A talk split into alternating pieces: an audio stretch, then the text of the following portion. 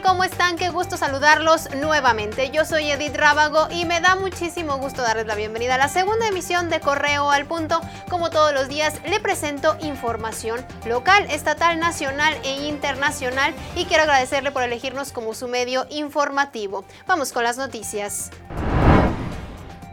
Un hombre fue encontrado sin vida envuelto en una cobija a un costado de la avenida La Alberca en Valle de Santiago.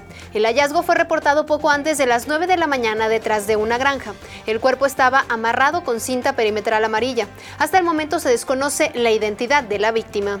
Los hechos violentos sucedidos la madrugada de este jueves, en donde personas armadas irrumpieron en un velorio en la colonia Ejidal, fueron condenados por la alcaldesa de Celaya, Elvira Paniagua, quien aseguró que continúan las acciones para devolver la tranquilidad al municipio.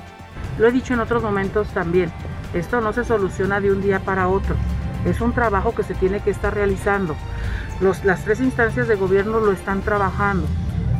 Nosotros estamos haciendo lo propio, yo lo he dicho en otros momentos también, el tema de detenciones, aprehensiones, recuperaciones que le compete al municipio lo está trabajando.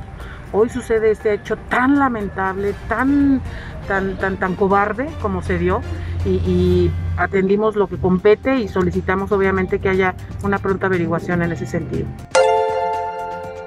En más información, luego del asesinato de un joven en un restaurante de León, la presidenta de la Canirac en el municipio, Helen Anaya, reconoció que este sector es vulnerable ante este tipo de ataques, por lo que pidió a las autoridades estar más alertas para reaccionar. Nosotros desgraciadamente como industria somos muy, vulnerables en este sentido, ¿no? Porque este, pues no podemos tener un, este, un arco detector de armas, no podemos tener eso, no podemos tener otro Desgraciadamente, generalmente, por lo que se dio ayer, por lo que se supo ayer, la persona ni siquiera estaba dentro, fue desde la calle. Entonces, pues eso sí te da mucha, eh, mucha indefensión en el sentido que en la calle puede transitar cualquiera.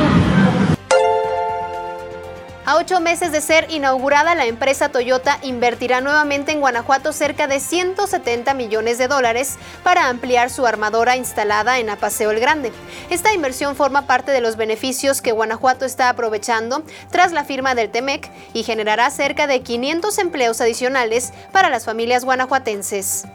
Quédese conectado con nosotros a través de redes sociales. Nos encuentra como Periódico Correo. Estamos en todas: Facebook, Twitter, Instagram, YouTube. No se olvide de visitar nuestra página web periódicocorreo.com.mx. Más tarde lo estaré esperando con nuestra tercera emisión informativa de Periódico Correo. Mientras tanto, si es posible, quédate en casa.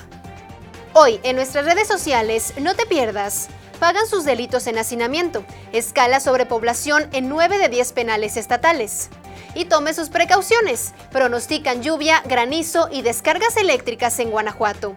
Mantente conectado e informado en Correo al Punto.